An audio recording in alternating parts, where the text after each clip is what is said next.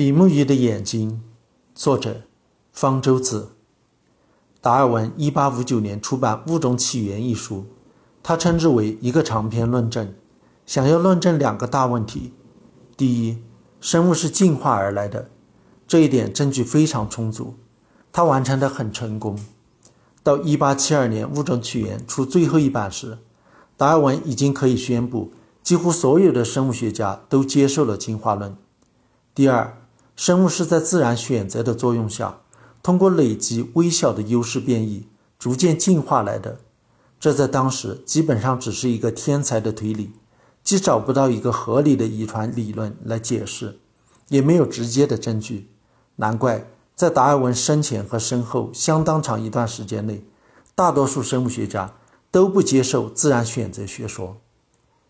英国著名动物学家米瓦特。起初是自然选择学说的热情支持者，随后却变成了激烈反对者。1871年，米瓦特出版《物种发生》，列举许多例子，试图说明自然选择无法用于解释生物结构的由来。其中一个后来经常被提及的著名例子是比目鱼的进化。比目鱼在英文里被叫做扁平鱼，这指的是它的身体形状。不过，正如中文名称所表明的，比目鱼最奇特的特征是它的眼睛。长着两个眼睛的动物一般都是左右对称各一个，比目鱼的眼睛却是挤在身体一侧。由于长着一个不对称的扁平身体，侧鳍很小，又没有鱼鳔，使得比目鱼难以游动，而习惯于潜伏在海底。对比目鱼来说，两个眼睛都长在一起向上看。在水底可以很方便地监视上方的动静。如果有一个眼睛长在下边，不仅派不上用场，还容易被水底的沙石伤到。如果比目鱼是从两侧对称的鱼在自然选择作用下逐渐进化来的，那么一开始时有一侧的眼睛只是向头顶移动了一点，变得不那么对称。但是这种斜眼鱼能有什么生存优势呢？在现存的鱼中，并没有一种是长着斜眼的，化石中也找不到这样的过渡型。最接近过渡型的是现存的一种比目鱼，大口尖，俗称左口。它的一只眼睛接近头顶，似乎刚刚从另一侧迁移过来，但是两个眼睛也都在同一侧。因此，米瓦特认为比目鱼的眼睛形态不是自然选择逐渐形成的。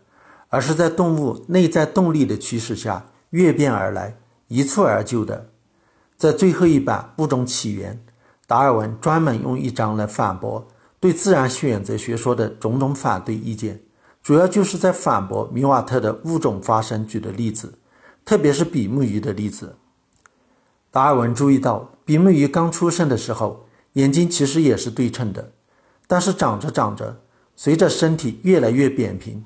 底侧的眼睛也就逐渐移到朝上的一侧去了，而有某些两眼对称的鱼，偶尔会在水底侧卧，这时它会让下面的眼睛尽量往上看，使头部出现了变形。达尔文的意思是，即使比目鱼的祖先的眼睛有一个长在底侧，也能通过肌肉运动把它移到顶侧去，而由于用进废退，其后代的底侧眼睛。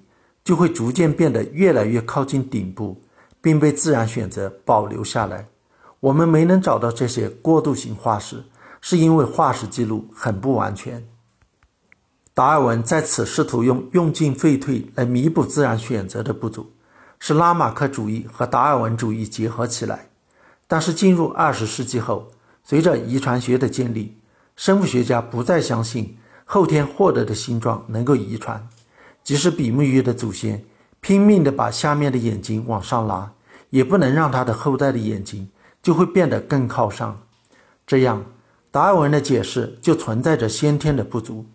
一些遗传学家又回头相信跃变论，只不过用基因学说进行了改造。这一学派的代表人物是德裔美国遗传学家高兹史密特。他在一九三三年美国科学发表的一篇著名论文中。提出基因大突变论，也举比目鱼的眼睛为例，认为只要通过一个基因突变，就能让比目鱼祖先的眼睛从对称一下子长到一边去，无需过渡形态。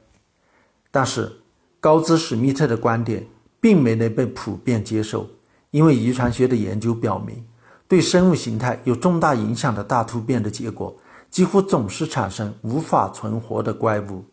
比目鱼的进化还是必须通过小突变的累积，但是又找不到过渡型作为证明。神创论者幸灾乐祸，经常举比目鱼为例来驳斥进化论。神创论者笑得太早了。比目鱼过渡型化石最近被找到了，而且是两种。这些化石其实早被发现了，有的已在博物馆的仓库里躺了两百多年。芝加哥大学博士生马特·弗里德曼用计算机断层成像术对这些积满灰尘的化石进行研究。认定它们正是预料中的比目鱼过渡型化石。它们的眼睛虽然是一边一个，但是有一侧的眼睛位置偏上，靠近头顶。把这些生活在距今四千五百万年前的比目鱼祖先化石与大口鲸和其他现存比目鱼依次放在一起，可以清楚地显示比目鱼的眼睛是如何一步一步迁移的。这场持续了一百多年的。关于比目鱼眼睛进化的争论到此接近尾声了。